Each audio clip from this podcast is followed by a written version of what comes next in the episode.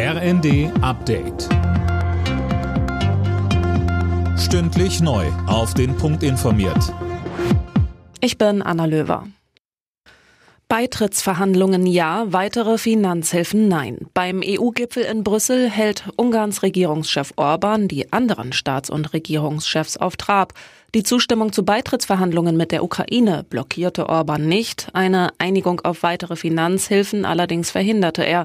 Erst im Januar wird das Thema wieder beraten. Beitrittsverhandlungen werden auch mit dem ukrainischen Nachbarland Moldau aufgenommen. Außerdem beschlossen die Staats- und Regierungschefs der EU am Abend ein weiteres Sanktionspaket gegen Russland. Es ist das insgesamt zwölfte seit Beginn des Angriffskrieges gegen die Ukraine.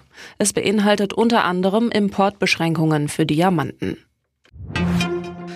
Ab dem kommenden Montag gibt es die Kinderkrankschreibung auch per Telefon. Das haben die Kassenärztliche Bundesvereinigung und der Spitzenverband der gesetzlichen Krankenkassen mitgeteilt. Das soll die Eltern, aber auch die Arztpraxen entlasten.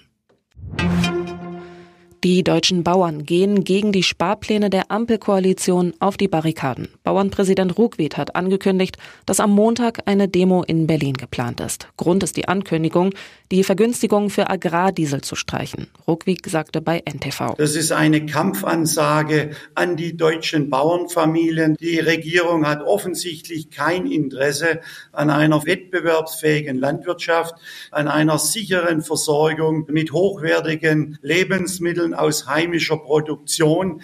Dieser Vorschlag ist absolut inakzeptabel. Der muss zurückgenommen werden.